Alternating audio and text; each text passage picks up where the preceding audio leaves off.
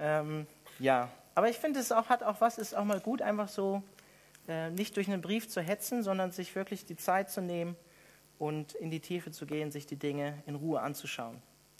Ähm, ja, Alex Röhm, falls du zuhörst, kann sich dann später bei mir beschweren. Also wir sind an einem Wendepunkt im Epheserbrief angekommen. Im Prinzip eigentlich ganz, ganz im Sinne von diesem Tag. Ich komme da gleich nochmal drauf zurück, auf den Buß- und Betag. In Epheser 1 bis 3 hat uns Paulus eigentlich gezeigt und erklärt, was Gott für uns getan hat, was Gott für dich und mich getan hat. Und er hat das dritte Kapitel letzten Mittwoch beendet mit dieser wahnsinnigen Fürbitte für uns, dass wir die, oder dass, dass die Epheser die Erkenntnis der Liebe Jesu Christi in ihrem ganzen Umfang haben.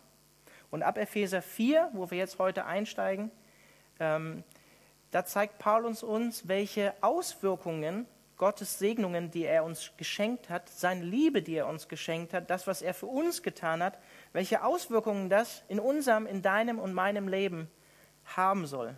Also es ist ein richtiger Wendepunkt im ganzen Brief. In Epheser 1 bis 3, in den ersten drei Kapiteln, zeigt Paulus uns, wer wir in Christus sind, der Untertitel von dieser Serie zum Epheserbrief. Und in Epheser 4 bis 6 zeigt Paulus uns, was es bedeutet, in dieser Identität, die wir in Christus geschenkt bekommen haben, zu leben. Sehr, sehr wichtig, das Thema Identität. Ich habe es in der Einleitung zu dieser Serie schon gesagt. Wie wir uns sehen, wie wir über uns denken, bestimmt, ähm, wie wir unsere Zukunft gestalten werden, bestimmt, wie wir unser Leben gestalten werden, was wir tun. Und daher ist es so wichtig, wenn wir verstehen, wer wir in Christus sind, was wir in Christus geschenkt bekommen haben, was für Segnungen wir in ihm haben, dass wir auch unser Leben von ihm umkrempeln lassen in dieser neuen Identität und unser Lebensstil auch umgekrempelt wird dadurch, weil wir diese neue Identität in Christus geschenkt bekommen haben. Und Paulus wird diese, dieses neue Leben, diese neue Identität in den nächsten Kapiteln vom Epheserbrief uns eigentlich entfalten und heute wird er einen Aspekt in diesen ersten sechs Versen rausgreifen, oder den greife ich raus, aber der ist eigentlich auch, zieht sich durch die sechs Verse. Und zwar geht es in dem Kontext eingebettet um die Einheit in der Gemeinde, der Einheit in der Kirche. Das heißt also auch für dich, wenn es um Identität geht, es geht nicht nur um dich alleine in deiner persönlichen Beziehung zu Jesus Christus, sondern es betrifft auch deine Berufung als Christ in der Gemeinschaft von allen Gläubigen, in der Gemeinschaft der Gemeinde, nicht nur dein persönliches Leben. Und ich lese zur Einleitung die ersten sechs Verse aus der NGÜ von Kapitel 4. Wenn ihr eine Bibel dabei habt, dürft ihr sie gerne aufschlagen. Oder ihr schaut dorthin. Als einer, der für sein Bekenntnis zum Herrn im Gefängnis ist, bitte ich euch nun. Denkt daran, dass Gott euch zum Glauben gerufen hat und führt ein Leben, das dieser Berufung würdig ist. Keiner soll sich über den anderen erheben, seid vielmehr allen gegenüber freundlich und geduldig und geht nachsichtig und liebevoll miteinander um. Setzt alles daran, die Einheit zu bewahren, die Gottes Geist euch geschenkt hat. Sein Frieden ist das Band, das euch zusammenhält. Mit Einheit meine ich dies, ein Leib, ein Geist und genauso auch eine Hoffnung, die euch gegeben wurde, als Gottes Ruf an euch erging. Ein Herr, ein Glaube, eine Taufe, ein Gott und Vater von uns allen, der über alle regiert, durch alle wirkt und in allen lebt. Ich würde gerne noch beten mit euch, bevor ich einsteige. Herr Jesus, danke für diesen Textabschnitt aus dem Epheserbrief, Kapitel 4. Herr, wir kommen heute Abend zu dir, ähm, ja, einfach mit all den Dingen, die wir mitbringen aus der Woche. Und wir wollen dich darum bitten, Herr, dass du, dass du schenkst, dass wir sie ablegen können und dass wir uns auf dein Wort konzentrieren können, dass wir uns äh, auf das, was ich sage, konzentrieren können. Und Herr, ich will dich darum bitten, Herr, dass du mir deine Worte schenkst und dass du mir Weisheit in der Verkündigung gibst. Herr, ich danke dir dafür, dass dein Wort inspiriert ist durch deinen Heiligen Geist, Herr, und dass dein Geist auch in mir wohnt und auch in deinen Kindern wohnt und dass wir so wachsen können und verstehen können, was du uns sagen willst, Jesus. Danke dafür. Amen. Also Paulus beginnt diesen Abschnitt mit einem starken Wort im Griechischen, und zwar ist es das Wort Parakaleo. So ermahne ich euch nun, steht da eigentlich wortwörtlich, oder ich rufe euch zu, liebe Epheser, ich bitte euch ernsthaft, oder ich ermutige euch nun, liebe Epheser. als der Gefangene im Herrn wörtlich. Warum macht Paulus hier nochmal diesen Hinweis, als der Gefangene im Herrn? Ähm, eigentlich wollte Paulus die Epheser nicht entmutigen dadurch, dass er in der Gefangenschaft ist. Wenn ihr euch an den Vers 15, nee, an Vers 13 erinnert, in Epheser 3, daher bitte ich euch, schreibt er da, lasst euch von meinen Nöten, die ich durchmache, nicht entmutigen. Warum erinnert er sie wieder hier dran, dass er der Gefangene im Herrn ist? Ich nehme an, um die Wichtigkeit und die Ernsthaftigkeit seiner Aussage, die er hier macht, zu bekräftigen. Um zu sagen, das, was ich jetzt hier sage, liebe Epheser, was jetzt hier von mir kommt, ist es so wichtig, dass ich bereit dazu war, um Jesu Willen für euch im Gefängnis zu sein. Deswegen hört gut zu, was ich euch jetzt sage. Deswegen ermahne ich euch nun, wandelt würdig eurer Berufung, mit der Gott euch berufen hat. Und genau diese, ja, im Griechischen diese drei ersten Worte, parakalo, un, hymas, das sind genau die gleichen Worte, die Paulus auch benutzt im Römerbrief, Kapitel 12, die Verse 1 bis 2. Die Verse kennt ihr denke ich, alle, oder? Wenn ihr die Bibel ein bisschen kennt. Wo Paulus auch vom Erlösungswerk ähm, erzählt, was, was Jesus uns gebracht hat, was Gott uns durch Jesus Christus geschenkt hat. Und dann sagt er auch wortwörtlich, deshalb ermahne ich euch oder aufgrund der Erbarmungen Gottes ermahne ich euch. Ich lese mal die ersten beiden Verse von Kapitel 12 im Römerbrief. Da schreibt Paulus, ich habe euch vor Augen geführt, Geschwister, wie groß Gottes Erbarmen ist. Die einzige angemessene Antwort darauf ist die, dass ihr euch mit eurem ganzen Leben Gott zur Verfügung stellt und euch ihm als ein lebendiges und heiliges Opfer darbringt, an dem er Freude hat. Das ist der wahre Gottesdienst und dazu fordere ich euch auf, Parakleo.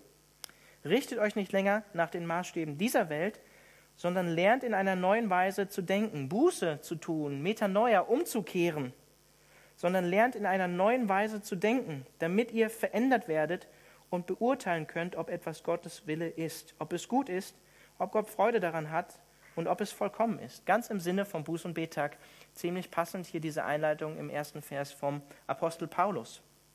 Und wozu mahnt Paulus uns hier als Christen? Würdig der Berufung zu wandeln, zu der Gott uns berufen hat. Ich hoffe, ihr wart hier im Epheserbrief, Verse 3 bis 14 in Kapitel 1. Wir sind gesegnet, erwählt, erlöst, beschenkt in Christus. Wir sind seine Erben. Wir sind bewahrt durch den Heiligen Geist in Christus. Wir sind Gott versprochen, versiegelt durch den Heiligen Geist in Christus. Wir waren geistlich tot, haben neues Leben geschenkt bekommen durch Jesus Christus, waren einst fern von Gott, sind ihm jetzt nah, sind jetzt seine Familienmitglieder geworden, gehören zu seinem heiligen Tempel sind Mitbürger der Heiligen, wie Paulus sagt, eingefügt in sein Haus. Das ist unsere Berufung als Christen. Dazu hat Gott uns berufen. Und deshalb betet Paulus auch in Epheser 1, Verse 18 und 19 genau dieses Gebet. Eröffne euch die Augen des Herzens, damit ihr erkennt, was für eine Hoffnung Gott euch gegeben hat, als er euch berief, was für ein reiches und wunderbares Erbe er für die bereithält, die zu seinem heiligen Volk gehören und mit was für einer überwältigend großen Kraft er unter uns, den Glaubenden, am Werk ist. Genau deshalb betet Paulus das. Es geht Paulus und dem christlichen Glauben allgemein geht es nicht darum, und auch Gott geht es nicht darum, dass wir nur das Richtige glauben, dass wir orthodox sind in dem, was wir über Gott wissen, dass wir die richtige Theologie haben, sondern es geht auch darum, wie wir unser Leben gestalten, die richtige Ethik, unser Verhalten. Die, also wie man sagen würde, die Orthopraxie, wie ich richtig lebe. Nicht nur Orthodoxie, sondern Orthopraxie. Auch richtig leben. Das heißt, als Beispiel, wenn wir berufene Heilige sind, wenn Gott uns berufen hat als Heilige, und ja, Heilige heißt noch immer, so wie ich es auch schon mal gesagt habe, wir sind unvollkommene Sünder, die auf einen vollkommenen Gott, nämlich Christus, vertrauen. Aber das bedeutet auch, dass wir zu einem heiligen Lebensstil berufen sind, wie auch schon das alte Israel. Wir sollen heilig sein, weil unser Herr und Gott heilig ist.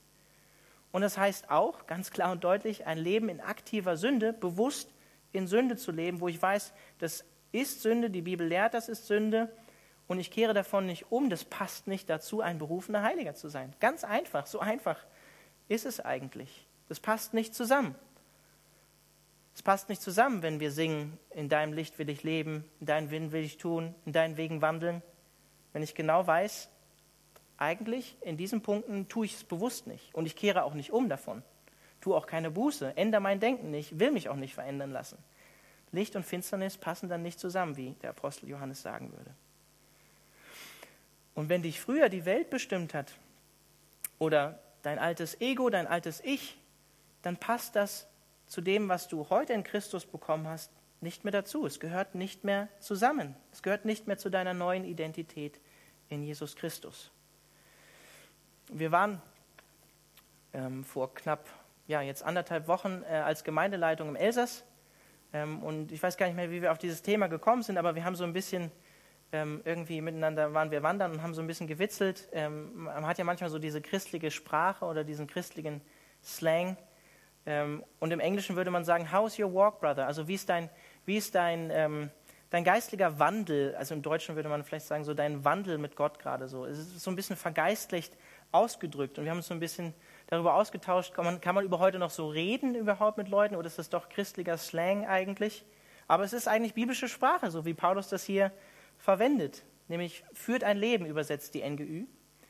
Peripateo im Griechischen, eigentlich heißt es so viel wie gehen oder umhergehen, dieses Wort. Also biblische Sprache, im übertragenen Sinne seinen Lebenswandel gestalten als Christ oder wandeln, dieses christliche Wort. Und das Tolle ist, Gott treibt uns eigentlich nicht, nee, er tut es nicht, er treibt uns nicht direkt mit einer Peitsche in diesen neuen Lebenswandel, in diese neue Identität, sondern er selbst ist derjenige, der in Christus die Peitschenhiebe auf sich genommen hat, unser Kreuz getragen hat, damit wir die breite Länge und Höhe und Tiefe von Jesu Liebe begreifen, mit, die wir geschenkt bekommen haben durch das Kreuz und in Jesus, die Segnungen, die wir in ihm geschenkt bekommen haben.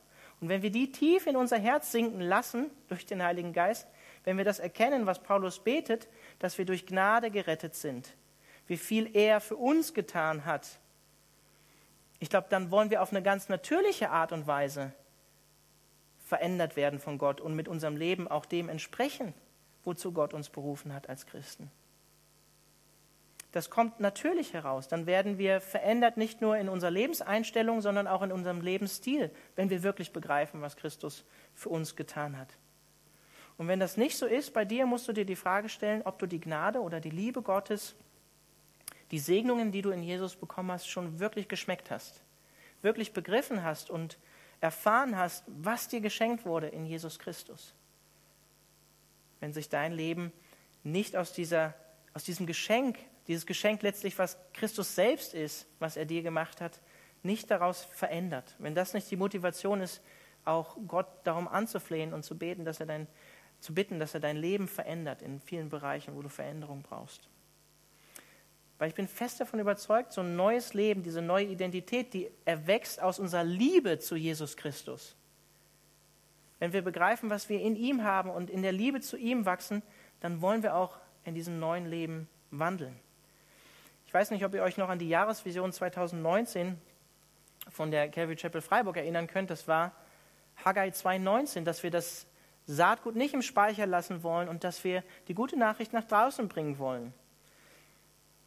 Der Gemeindeabend ist natürlich so ein Zeitpunkt, wo man sich eigentlich auch mal die Frage stellen kann, inwiefern haben wir das als Gemeinde umgesetzt und auch nicht, also Evangelisation, die gute Nachricht weitergeben. Und da könnten wir jetzt auch uns hinstellen mit einer Peitsche und sagen, so, wir müssen jetzt ein Evangelisationsteam aufbauen und raus, ihr müsst raus und das Evangelium verkündigen und wir gehen dreimal die Woche.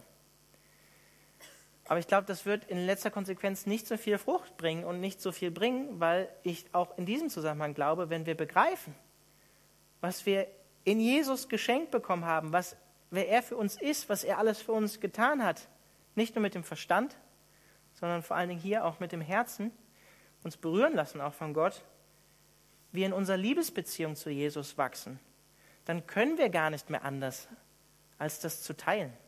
So wie David sagt, mein Becher fließt über. Ich, ich kann das dann einfach nur weitergeben. So ist es, glaube ich, auch mit der Evangelisation. Dann mache ich das nicht mehr, weil ich muss, sondern weil ich will, weil ich berührt bin von der Liebe Jesu, von der Liebe Gottes für alle Menschen, die in Jesus sichtbar geworden ist, die ich selbst erfahren habe. Und ich will auch, dass andere sie erfahren. Aber zurück zum, zum Vers, zurück zur Einheit. Ich glaube, das, was uns alle eint, ist letztlich das Evangelium selbst. Und auch die Tatsache, auch vielleicht im Sinne von Buß- und Betag, dass wir alle Sünder sind und dass wir alle Christus brauchen. Das vereint uns als Christen. Und das wird auch sichtbar, das hatten wir jetzt so schön am Sonntag in der Taufe und es wird auch sichtbar im Abendmahl. Weil wir alle in der Taufe bekennen, ja, wir, wir, wir, wir wollen oder wir sind mit Christus gestorben und zu neuem Leben auferstanden. Ja, wir brauchen Christus, wir müssen mit ihm identifiziert werden. Ja, wir müssen, wir müssen immer wieder zum Abendmahl kommen, weil wir immer wieder uns ähm, die Vergebung von Christus letztlich zusprechen lassen wollen. Paulus drückt das im Philipperbrief ähnlich aus wie hier in, in Epheser 4. Epheser 1, Vers 27. Da sagt er es ähnlich. Da sagt er, lebt so, liebe Christen, dass es im Einklang mit dem Evangelium von Christus steht. Dann werdet ihr, ob ich nun komme und euch besuche oder ob ich nur aus der Ferne von euch höre, also ob ich nun da bin oder nicht und euch dazu treibe, das zu tun, einmütig zusammenstehen oder in einem Geist zusammenstehen. Ihr werdet Seite an Seite für den Glauben kämpfen, der sich auf das Evangelium gründet. Also er sagt, lebt so, dass es im Einklang mit dem Evangelium von Christus steht. So sollen wir als Christen leben, wenn es um Einheit geht. Das heißt, wir als Christen, wenn, wenn wir sagen, wir sind alle Sünder und wir alle benötigen und brauchen die Vergebung in Christus, dann teilen wir alle da ist keiner besser. Wir teilen alle dieselbe Vergangenheit. Wir alle brauchen die gleiche Erlösung und Vergebung in Christus. Wir alle brauchen den gleichen Segen, von dem Paulus gesprochen hat. Wir alle haben aber auch Anteil durch Christus an diesem Segen, den er uns schenken will, von dem Paulus schon gesprochen hat. Und wir haben alle auch dieselbe Zukunft und dieselbe Hoffnung in Christus. Ein Leben im Einklang mit dem Evangelium oder würdig unserer Berufung wandeln, wie Paulus es hier in Vers 1 sagt. Wenn wir das tun, haben wir das Fundament für die Einheit in der Gemeinde gelegt. Wenn wir uns wirklich von Herzen darauf ausrichten, zu sagen, ja, ich will würdig meiner Berufung wandeln, dem, was mir in Christus geschenkt ist, im Einklang mit dem Evangelium, dann ist das die Grundlage für Einheit in der Gemeinde. Und wie sieht ein angemessener christlicher Lebensstil im Kontext von Einheit aus? Das hat Paulus hier auch schon gesagt in Epheser 4. Keiner soll sich über den anderen erheben, Seid vielmehr allen gegenüber freundlich oder rücksichtsvoll und geduldig und geht nachsichtig und liebevoll miteinander um, sagt er. Keiner soll sich über den anderen erheben. Wortwörtlich eigentlich, seid demütig. Seid demütig. Zuerst einfach mal, wenn ihr an Demut denkt, was meint Demut nicht? Demut meint nicht einen ähm, geringen Selbstwert, oder eine falsche Selbsteinschätzung, das meint es nicht. Und es meint auch keine falsche Demut, dass ich sage, ja, also demütig bin, obwohl ich eigentlich da eine Gabe habe und ähm, dann einfach falsche Demut vorgaukel. Ich glaube, Demut bedeutet eine innere Grundhaltung in dem Wissen, dass meine Geschwister genauso wie ich die Vergebung Gottes benötigen und ich nicht besser bin als sie. In keiner Weise. Wir alle kommen zum Tisch des Herrn und brauchen Vergebung von ihm. Es ist eine innere Gewissheit darüber, dass ich nicht besser bin als Bruder X oder Schwester Y. Und es ist eine Gesinnung, die sich selbst nicht überschätzt, sondern demütig von sich denkt. Und das war damals nicht unbedingt eine hoch angesehene Tugend, Demut. Und wenn wir in die heutige Zeit schauen, dann ist Demut nicht auch unbedingt eine hoch angesehene Tugend in der Leistungsgesellschaft hier im Westen, in der wir leben. Mit Demut im Bewerbungsgespräch kommst du wahrscheinlich selten weit, also je nachdem, äh, ja, wie, wie du Demut dann äh, definierst. Ist eigentlich ein Zeichen bei vielen Leuten der Schwäche, Demut, ein Zeichen der Schwäche. Aber biblisch gesehen ist es eine Charakterstärke. Biblisch gesehen ist es eine Charakterstärke und das Gegenteil von Stolz. Und wenn wir uns mit dem Stolz beschäftigen, dann ist das im Prinzip eigentlich der Ursprung der Sünde. Der Ursprung, wo alles begonnen hat beim Widersacher, beim Teufel, der sich auf eine Ebene, der nicht demütig von sich selbst gedacht hat, sondern auf eine Ebene mit Gott gestellt hat und der auch den Menschen angeboten hat und gesagt hat, ihr werdet sein wie Gott. Obwohl wir ja schon im Ebenbild Gottes geschaffen waren. Gell? Und deshalb mahnt Paulus die Epheser auch hier in Epheser 2 und in Epheser 3, sich an ihre Vergangenheit zu erinnern. Vielleicht erinnert ihr euch noch zurück, Epheser 2, ihr wart nämlich tot. Ihr wart versklavt in, unserer, in eurer selbstsüchtigen Natur, ihr wurdet vom, vom Widersacher beherrscht und so weiter und so fort. Und dann auch in Bezug auf ähm, Judenchristen und Heidenchristen, wo Paulus sagt, hey, ihr hattet gar keinen Anteil als, als Heidenchristen an den Segnungen vom Volk Israel. Ihr wart ohne Gott und ohne Hoffnung in der Welt. Erinnert euch an eure Vergangenheit zurück, denkt demütig von euch. Also Demut. Demut als Charaktereigenschaft für Einheit, ein Lebensstil, der würdig ist des Evangeliums. Und dann spricht die NGÜ hier von Freundlichkeit oder Rücksichtnahme. Seid freundlich oder rücksichtsvoll. Wortwörtlich sanftmütig, also milde, geduldig in eurer Gesinnung. Ist auch eine Form der Selbstbeherrschung, die nichts mit Schwäche zu tun hat wiederum. Ich hoffe, ihr kennt diesen Vers, Matthäus 11, Vers 29, wo Jesus von sich selbst sagt, er ist sanftmütig und von Herzen demütig. Genau diese beiden Punkte. Und Christus ist genau das perfekte Beispiel und unser Vorbild, was diese innere Haltung betrifft. Auch Verse, die hoffentlich sehr bekannt sind, wahrscheinlich. Philippa 2, die Verse 3 bis 6 lese ich einfach mal. Rechthaberei, schreibt Paulus, und Überheblichkeit dürfen keinen Platz bei euch haben, Christen, liebe Christen. Vielmehr sollt ihr demütig genug sein, von euren Geschwistern höher zu denken als von euch selbst. Jeder soll auch auf das Wohl des anderen bedacht sein, nicht nur auf das eigene Wohl. Das ist die Haltung, die euren Umgang miteinander bestimmen soll. Es ist die Haltung, die Jesus Christus uns vorgelebt hat. Und dann spricht er weiter davon, dass Christus ja Gott in allem gleich war und sich selbst erniedrigt hat, indem er Mensch geworden ist, sogar noch weiter erniedrigt hat, indem er am Kreuz für uns gestorben ist, obwohl er der Schöpfer der ganzen Welt war letztlich. Also Christus eigentlich als das Beispiel für Sanftmut und Demut. Und dann, was ist noch, was zeichnet den Lebensstil oder der, was heißt es, würdig zu wandeln der Berufung, mit der Gott uns berufen hat, ein, einen Lebensstil zu leben, der dem Evangelium gerecht wird, dass wir geduldig miteinander umgehen. Und im Griechischen wird dieses Wort eigentlich aus zwei Worten gebildet und das heißt eigentlich wörtlich dann ein langes Herz haben. Finde ich eigentlich eine ähm, eine coole Umschreibung eigentlich für das Wort Langmut oder Geduld. Ein langes Herz haben. Sich gegenseitig ertragen. Ja? Hat auch was mit Selbstbeherrschung zu tun. Und dann sagt Paulus zu guter Letzt in Epheser 4, Vers 2, geht nachsichtig und liebevoll miteinander um. Oder wortwörtlich ertragt einander in Liebe. Einander geduldig in Liebe ertragen. Und ich glaube, im Kontext ist es auch kein Zufall, dass Paulus kurz davor eigentlich ja darum betet, dass die Epheser was erkennen und immer mehr darin wachsen? Die Liebe von Christus. Damit sie einander vergeben können, wie Christus uns vergeben hat, damit sie einander ertragen können, wie Christus uns ertragen hat und trägt. Und man muss schon zugeben, ähm, wenn man in einer Gemeinde zusammenkommt und wenn wirklich auch uns eint, dass wir alle Sünder sind, dann kann das schwierig sein manchmal, wenn so ein Haufen Sünder zusammenkommt, oder? Nicht immer einfach.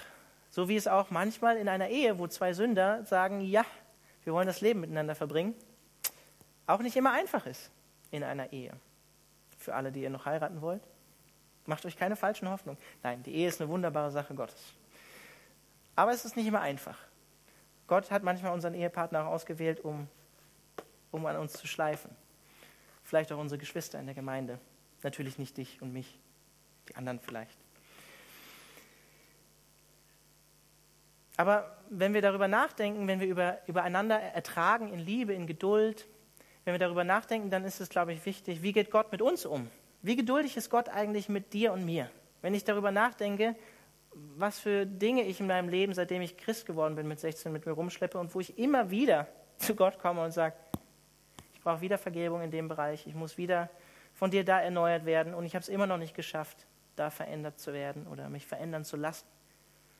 Wie geduldig sollten wir dann mit unseren Geschwistern sein, wenn wir sehen, wie geduldig Gott mit uns, mit dir und mir ist.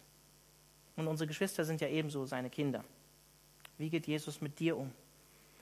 Das ist ein gute, guter Maßstab, um deine eigene ähm, Liebe an anderen zu messen.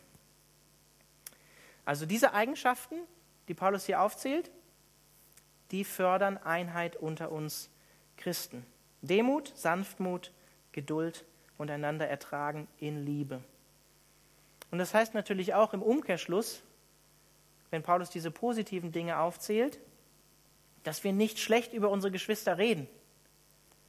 Das ist ja logisch, oder? Dass wir nicht lästern, wenn der eine oder andere nicht dabei ist oder herabsehen sogar auf unsere Geschwister in unserem Herzen oder gegenüber jemand anders.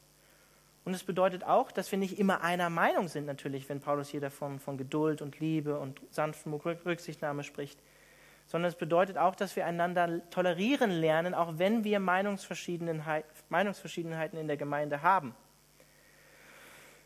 Aber ich glaube trotzdem, selbst wenn Meinungsverschiedenheiten da sind, wenn wir uns von, zu Herzen nehmen würden, diese vier Dinge, die Paulus hier allein nur aufzählt, es gibt ja noch ganz andere Charaktereigenschaften, die ein Christ ähm, mitbringen darf oder zu denen er berufen ist, wenn wir allein nur diese vier leben würden oder vielleicht zwei davon oder eins davon, ich glaube, da würde sie, würden sich schon sichtbar Dinge, Dinge sogar in unserer Gemeinde verändern.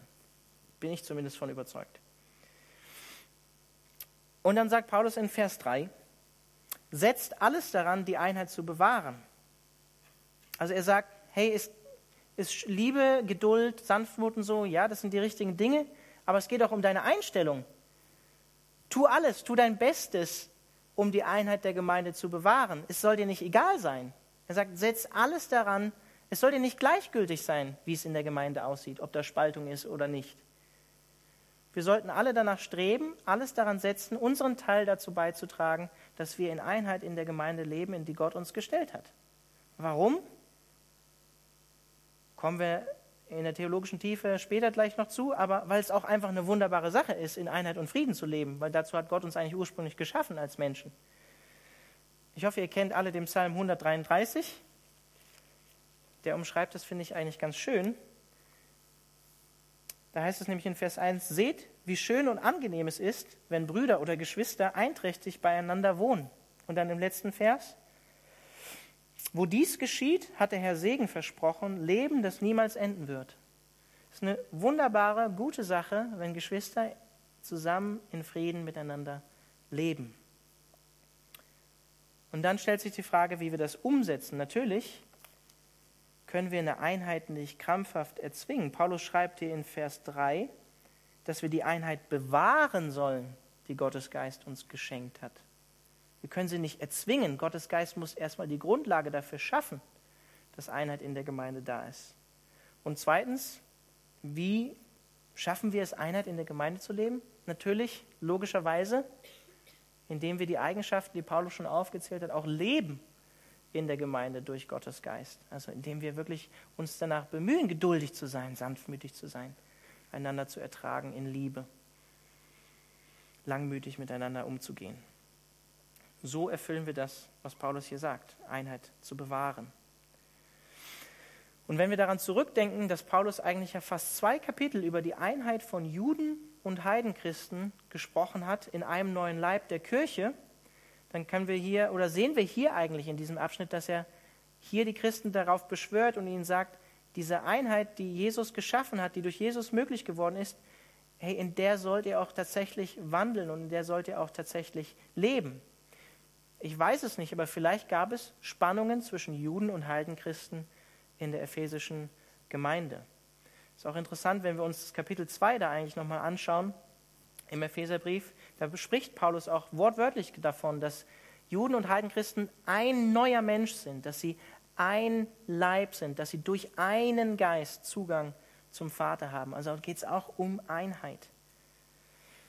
Und durch Christus sind diese sozialen und ethnischen Spaltungen nicht mehr da oder sie sollten nicht mehr da sein. Und ich finde das schön hier am Sonntagmorgen, vor allen Dingen im zweiten Gottesdienst, wenn ja eigentlich unterschiedliche Nationalitäten und Sprachen hier auch zusammenkommen im Gottesdienst. Weil das schon ein Bild ist für das, was Gottes Ziel letztlich ist und was wir auch in der Offenbarung lesen, wo alle Völker der Erde letztlich vor Christus vereint zusammenkommen und wo Gottes Ziel eigentlich mit, mit den Christen und mit seiner neuen Schöpfung deutlich wird, dass wir eins sind vor ihm und uns als ein Volk vor ihm versammeln werden eines Tages. Geeint sind durch Christus alle Völker, Sprachen und Ethnien.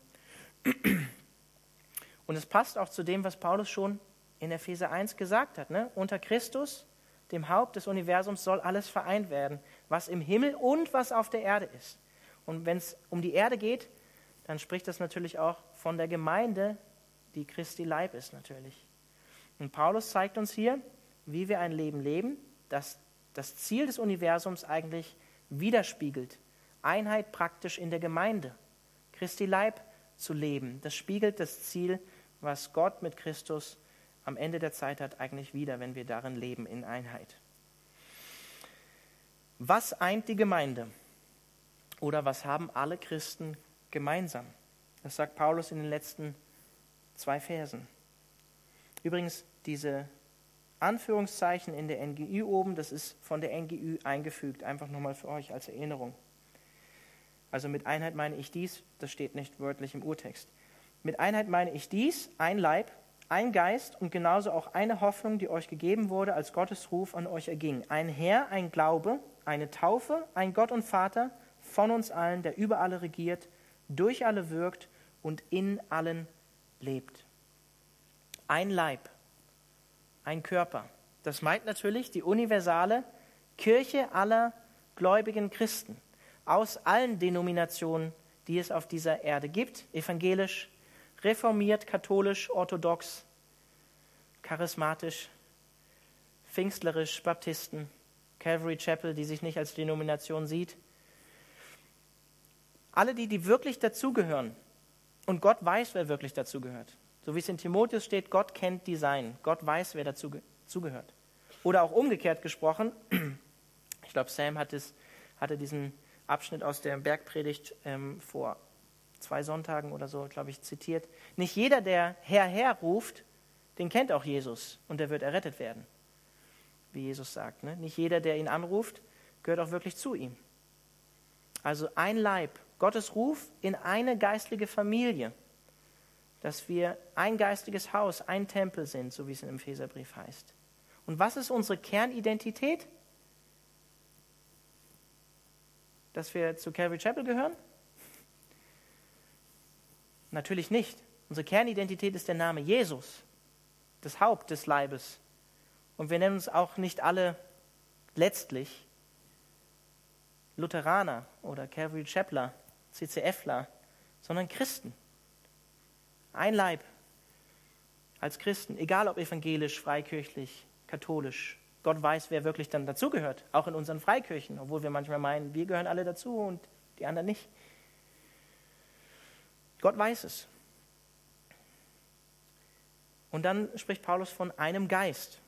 Natürlich der Heilige Geist, durch den wir alle, wie Paulus sagt, Zugang haben in diese universale Kirche und in dem jeder oder de, jeder wahrhaft Gläubige hat den Heiligen Geist empfangen, ob katholisch, orthodox oder freikirchlich. Und der Heilige Geist ist letztlich derjenige, der uns zu einer Einheit als Christen macht. Es ist die verändernde Kraft vom Heiligen Geist, der die Grundlage für die Einheit schafft. Er ist uns geschenkt, er hat uns versiegelt, schützt, bewahrt uns und bestätigt, dass wir wirklich auch zu Gott gehören. Ein Geist.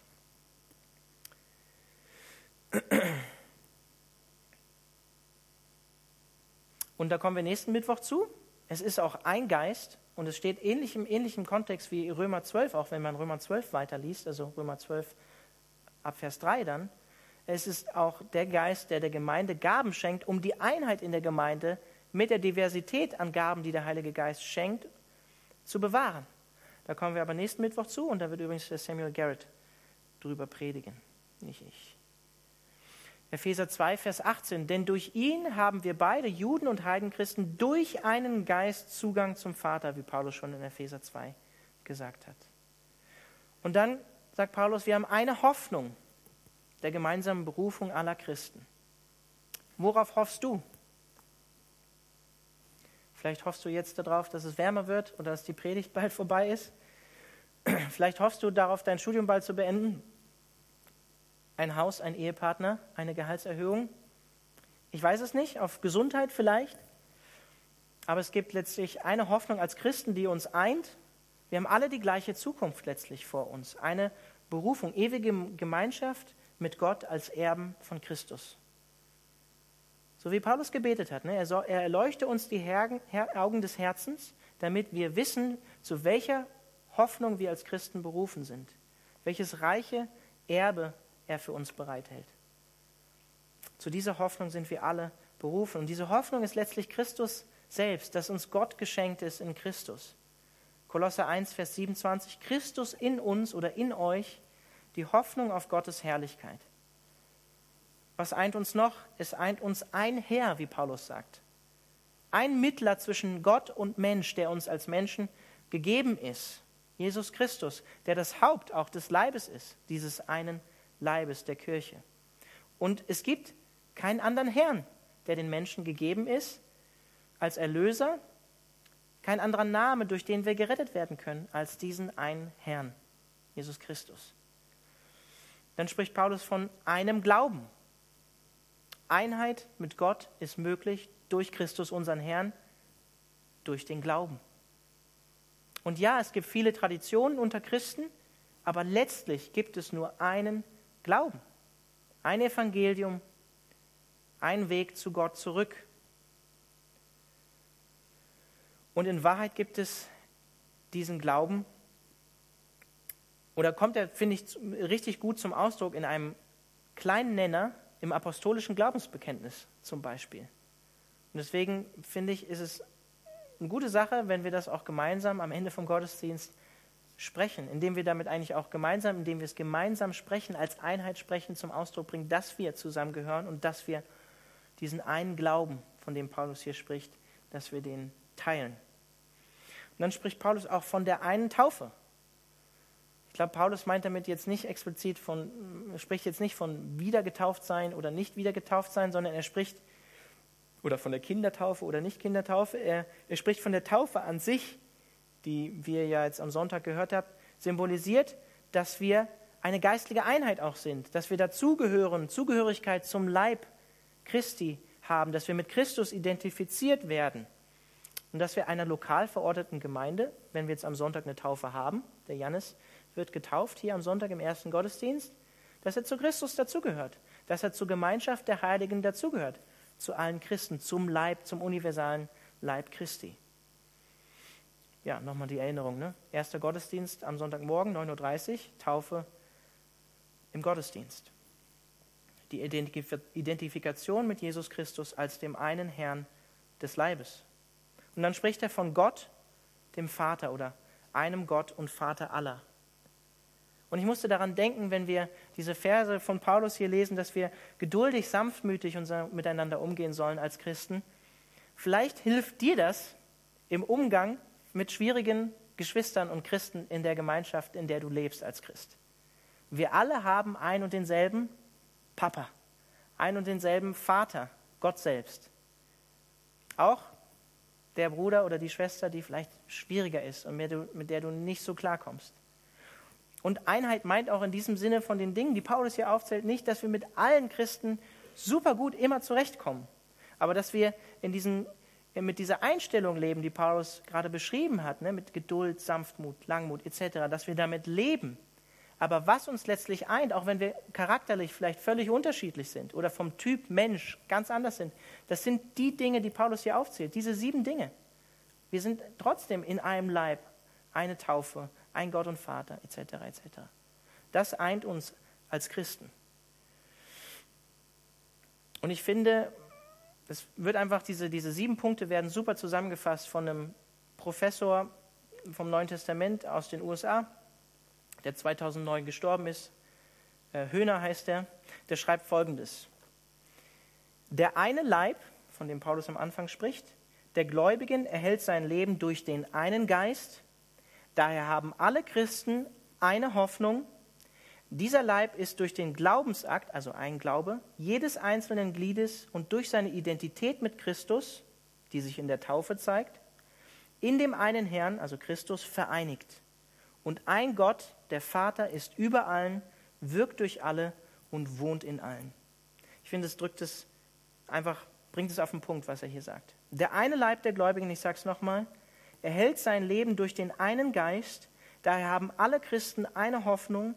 Dieser Leib ist durch den Glaubensakt jedes einzelnen Gliedes und durch seine Identität mit Christus, die sich in der Taufe zeigt, in dem einen Herrn vereinigt. Und ein Gott, der Vater, ist über allen, wirkt durch alle und wohnt in allen. Ich weiß nicht, ob es euch aufgefallen ist, aber Paulus beschreibt hier eigentlich auch in diesen letzten Versen die Trinität. Es kommt der Geist vor, es kommt der Herr Jesus Christus vor und es kommt Gott der Vater vor. Das heißt, der Ruf zur Einheit bei uns in der Gemeinde und als Christen spiegelt wortwörtlich, und ich benutze jetzt bewusst das Wort nicht Trinität, sondern Dreieinigkeit, ein, Dreieinigkeit, die spiegelt sie wieder, die Einheit in der Gemeinde. Das heißt, wir als Kirche, als Leib Christi, als Gemeinde sind dazu berufen, letztlich, das ist eigentlich voll die hohe Berufung, das Wesen Gottes wieder zu spiegeln in unserer Einheit, die wir leben als Christen. Seine ewige Wahrheit, Vater, Sohn, Heiliger Geist, in einer Einheit wiederzuspiegeln. Und wir verherrlichen Gott damit, wenn wir auf eine authentische und geistgewirkte Art und Weise Einheit in der Gemeinde miteinander leben, weil wir ihn damit reflektieren letztlich. Deshalb betet Jesus das auch in Johannes 17. Vielleicht haben einige schon darauf gewartet, dass ich diese Stelle vielleicht noch zitiere. Und ich denke, es ist wichtig, weil genau das kommt da auch zum Ausdruck, auch unser Zeugnis als Christen. Johannes 17, Vers 21 bis 23. Da betet Jesus kurz bevor er ans Kreuz geht und verraten wird. Ich bete darum, dass sie alle eins sind, diejenigen, die ihm gehören. Ich bete darum, dass sie alle eins sind, sie in uns, also in Christus und Gott, so wie du der Vater in mir bist und ich in dir bin. Dann wird die Welt glauben, dass du mich gesandt hast. Die Herrlichkeit, die du mir gegeben hast, habe ich nun auch ihnen gegeben, damit sie eins sind, so wie wir eins sind. Ich in ihnen und du in mir. So sollen sie, so sollen sie zur völligen Einheit gelangen, damit die Welt erkennt, dass du mich gesandt hast und dass sie von dir geliebt sind, wie ich von dir geliebt bin. Starke Worte, die Jesus hier betet. Also Einheit in der Gemeinde ist auch das Zeugnis der Gemeinde.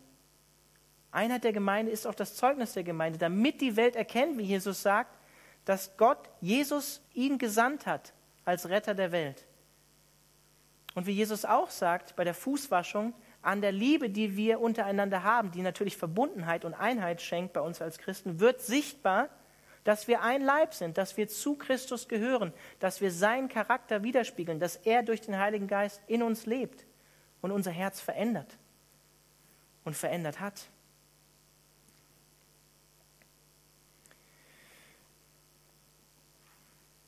Das heißt auch, wenn wir von Einheit reden, heißt das nicht, und das möchte ich am Ende noch sagen, bevor ich jetzt auch zum Schluss komme, dann heißt das nicht, dass wir die Wahrheit ausblenden, um krampfhaft Einheit mit anderen Christen haben zu wollen. Und wir theologisch Abstriche machen, wenn es um Kernwahrheiten des Glaubens geht. Das heißt Einheit nicht. Und es heißt auch nicht, dass wir unsere Identität als Heilige oder als Kirche, unsere Berufung als Kirche aufgeben, sondern es heißt, dass wir in den Wegen wandeln, die Gott uns vorgegeben hat in seinem Wort. Und ja, wenn, wenn Sam am Sonntag von Taufe und Abendmahl gesprochen hat und dass die Christen in dieser Welt unterschiedliche Ansichten darüber haben, wie auch zum Beispiel, ich habe über das Verhältnis von Israel und Gemeinde gesprochen vor drei, vier Wochen, wo es auch unterschiedliche Ansichten zu gibt, dann sind das Ansichten, die letztlich oder Themen, die letztlich nicht unbedingt den, den inneren Kern des christlichen Glaubens berühren und wir sollten uns darüber in dem Sinne nicht spalten. Und am Ende muss ich es auch sagen, wahre Einheit wird natürlich erst vollkommen sichtbar werden, wenn wir mit Christus in der Ewigkeit vereint sein werden. Ich darf gerne nach oben kommen für die letzten zwei Lobpreislieder. Und ich lade euch ein, mit mir gemeinsam noch zu beten. Und wir werden nach dem letzten Lied gemeinsam das apostolische Glaubensbekenntnis auch sprechen.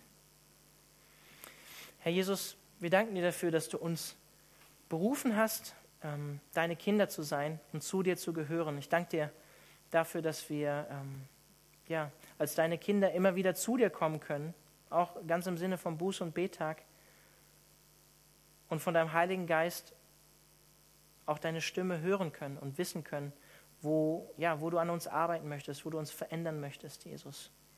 Und Herr, ich danke dir dafür, dass du uns dazu berufen hast, deinen Charakter wiederzuspiegeln, Herr. Und wir brauchen so sehr, so sehr deinen Geist dafür, um geduldig miteinander umzugehen, um langmütig miteinander umzugehen, um deine Liebe zu reflektieren. Und Herr, ich, wenn ich auf meine, meine Beziehung zu Hause zu meinen Kindern oder meiner Frau schaue, da brauche ich das auch, Jesus. Ich brauche deine, deinen Geist und deine Liebe in mir, um andere Menschen so zu lieben, wie du mich geliebt hast, Jesus. Und ich bete für uns als Gemeinde, dass du uns keine Scheineinheit schenkst, sondern dass du uns wahre Einheit gewirkt durch deinen Heiligen Geist schenkst. Ich möchte dich darum bitten, dass wir ähm, keine Abstriche machen, wenn es um klare Aussagen von deinem Wort geht.